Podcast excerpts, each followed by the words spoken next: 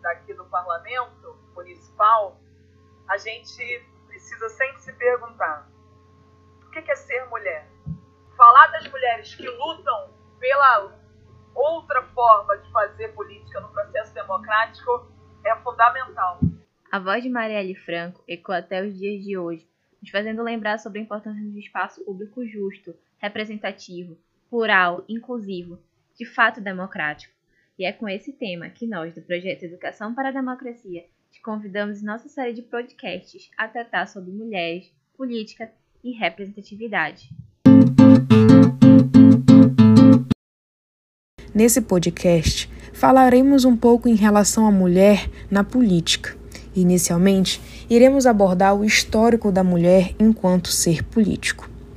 Bom, na história da sociedade, desde a divisão da antiga Grécia entre polis, que é o espaço público, e o oikos, que é a vida privada, a hierarquia estabelecida pelo poder patriarcal restringiu as mulheres ao espaço do lar e ao trabalho reprodutivo, atrelado pela condição biológica de procriação. Mulheres eram, portanto, consideradas inaptas para participar da vida pública. Com a construção das lutas feministas, gradualmente mulheres acessaram os direitos civis, sociais e políticos. O reconhecimento do voto pela luta feminina sufragista representaria a possibilidade das mulheres de participarem da vida pública como os homens.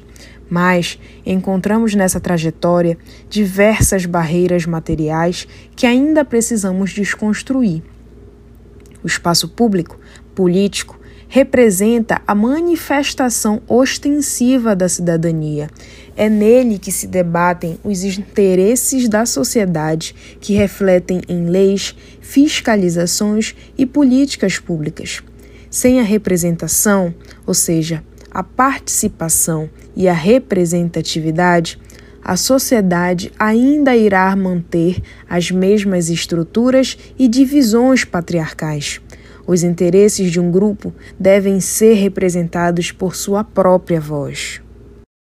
A filósofa Carole Petman trouxe-nos o slogan O pessoal é político, para resumir como a vida privada influencia na vida pública e como a vida pública estrutura a divisão da vida privada.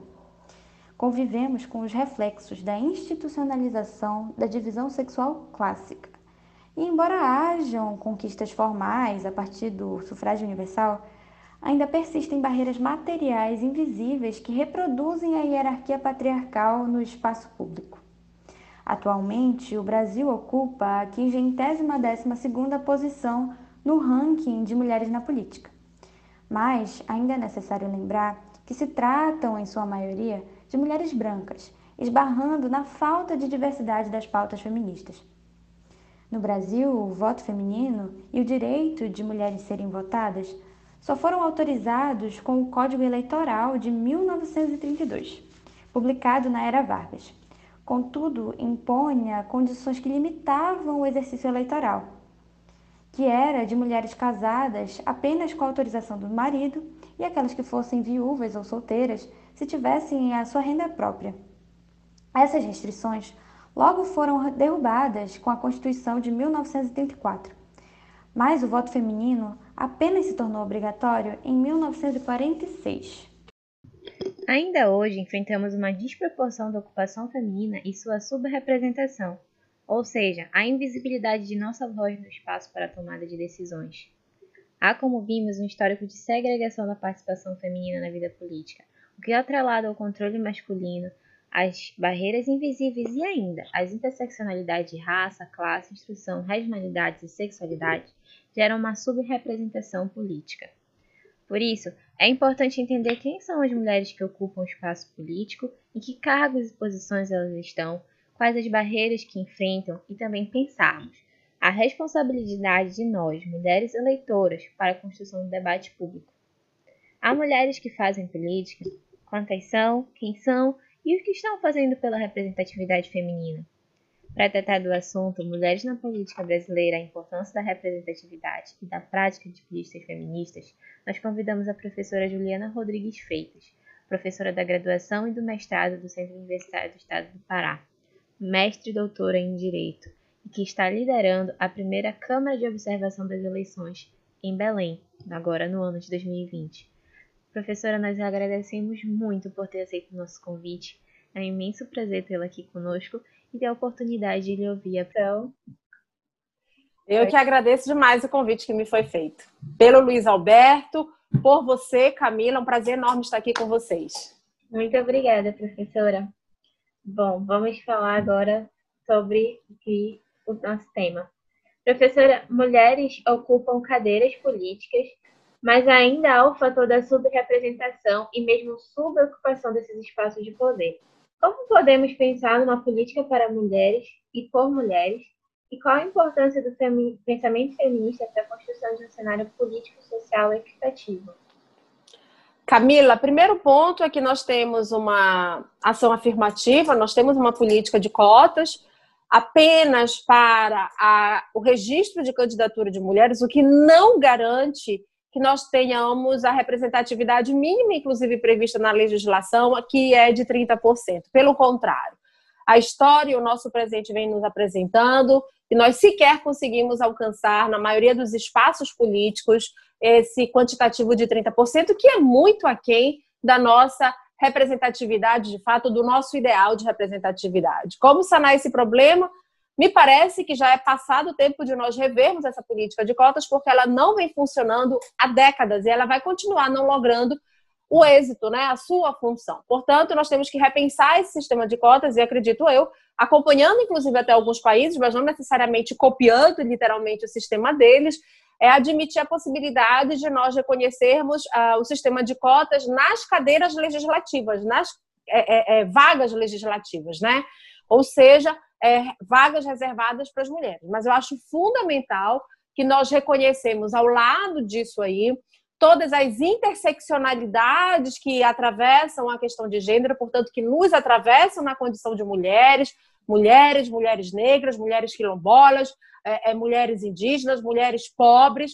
Então, todas essas várias interseccionalidades, elas têm que trazer consigo também a marca da representatividade. É fundamental a pauta feminista, porque não basta simplesmente que nós votemos em mulheres, na minha opinião, tá? E essa é uma percepção pessoal. É fundamental que mulheres que defendam a pauta das mulheres estejam ocupando esses espaços decisórios, sabe, Camila?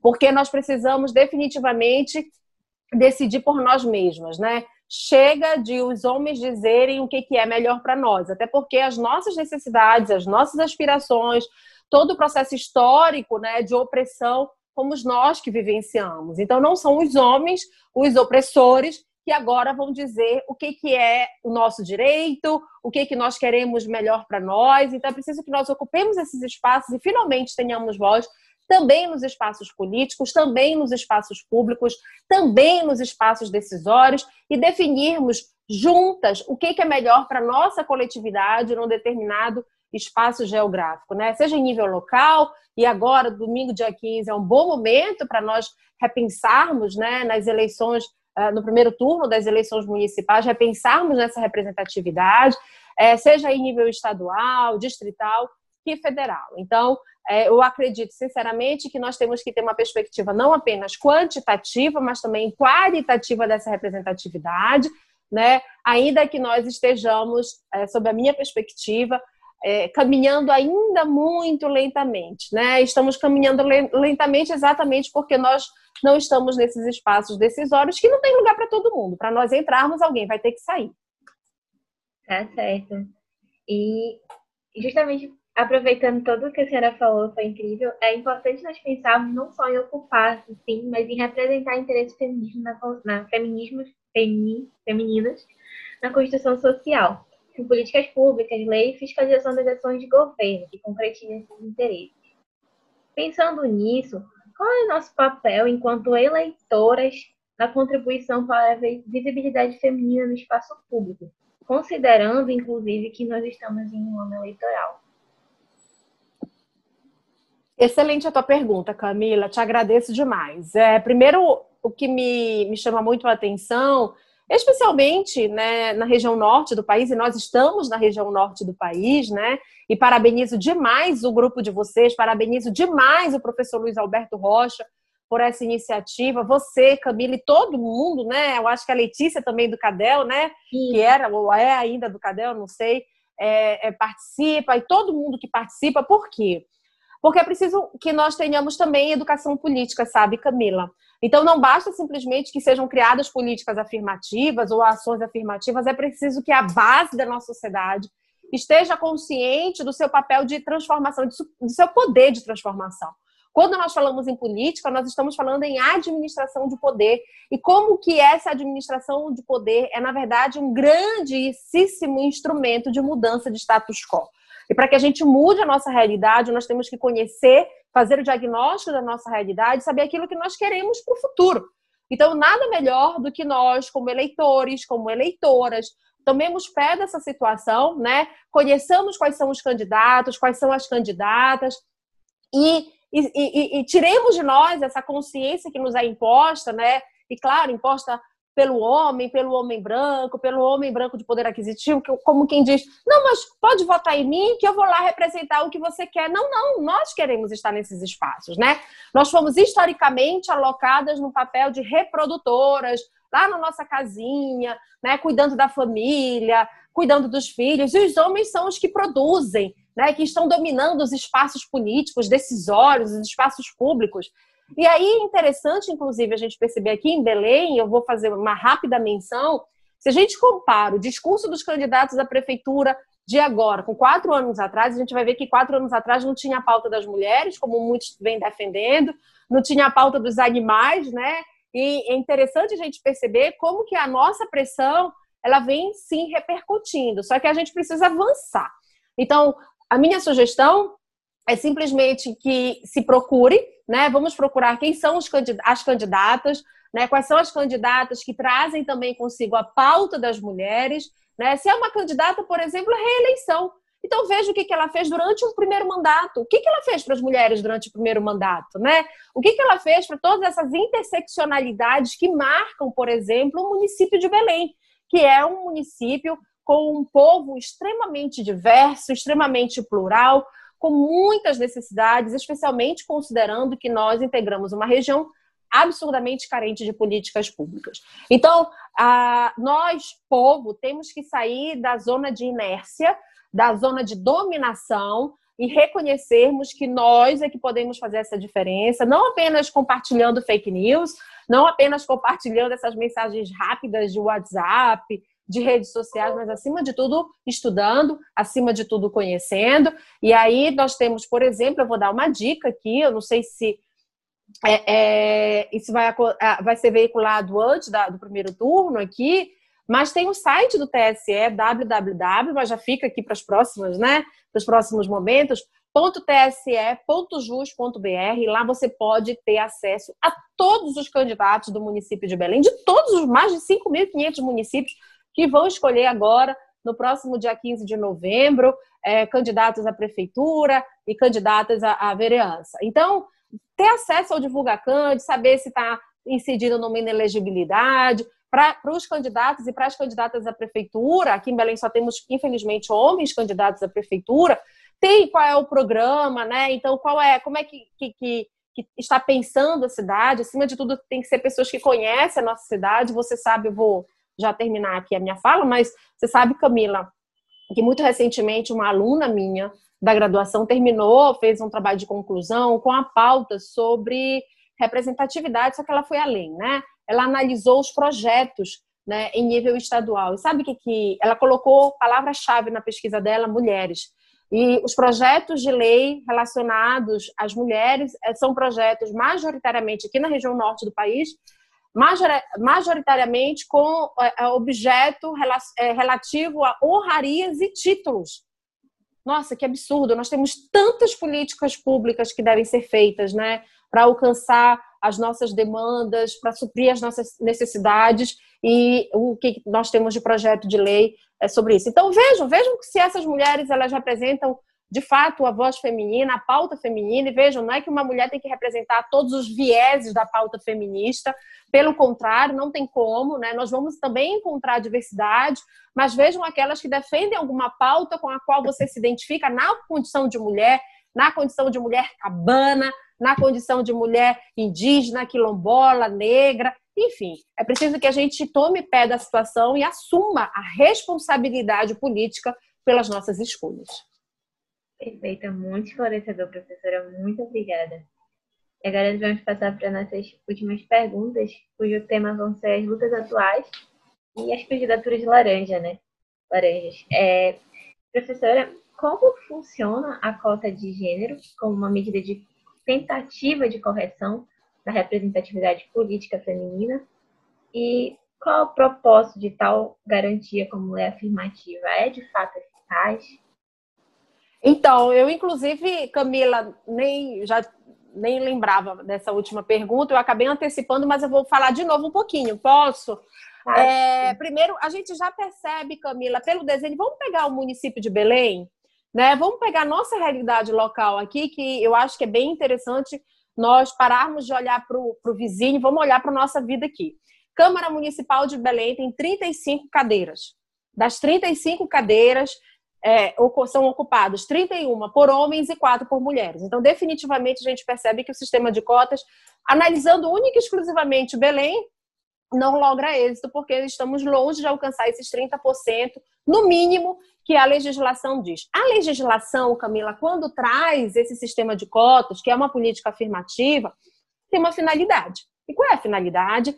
De diminuir essa falta de representatividade que, historicamente, nos assola aqui no Brasil. Só que a gente está percebendo que não está logrando êxito, como eu falei anteriormente, ela não funciona, tanto é que a gente, olhando para a Câmara Municipal de Belém, a gente vai ver essa disparidade. A Assembleia Legislativa do Estado do Pará, nas últimas eleições de 2018, ela conseguiu um feito histórico no que toca à representatividade de mulheres. Por quê? Dos 41 deputados estaduais, 10 são mulheres, mas isso aqui é exceção. E veja que mesmo assim a gente ainda não chega nos 30%. Né? Apesar de muito, aspas, festejada essa representatividade é, quantitativa, eu acho que é um ponto muito interessante, inclusive para as pessoas que nos estão acompanhando aqui, acompanharem como que essas mulheres estão aprovando é, projetos de leis, estão propondo projetos de leis no que toca à questão da representatividade. Então, o atual sistema de cotas não funciona, ele não está conseguindo reparar essa fissura na nossa democracia, porque quando nós falamos de cota de gênero, quando nós falamos de representatividade feminina, nós estamos falando do quê? De efetivação da democracia. Gente, democracia sem diversidade, democracia sem pluralidade na representatividade é qualquer outra coisa menos democracia. Né? Nós não temos como falar em democracia com a hegemonia de um mesmo grupo que há anos domina os espaços políticos, os espaços decisórios em nome do povo. E aí, ontem, inclusive, eu falava sobre isso, sabe, Camila? É interessante como a gente fala, ah, não, nós temos que pensar em políticas de cotas para a inclusão das mulheres, para a inclusão dos negros. Ué, por que inclusão se é todo mundo povo? Porque quando o Estado é pensado, quando vocês estudam os contratualistas, ou qualquer teoria de concepção de Estado, esse Estado, quando traz o elemento subjetivo povo, ele não parte da perspectiva da mulher, ele não parte da perspectiva do negro, ele não parte da perspectiva do pobre ele parte da perspectiva do homem, do homem branco, do homem branco dotado de poderio econômico. E é esse perfil que vai resumir o conceito de povo.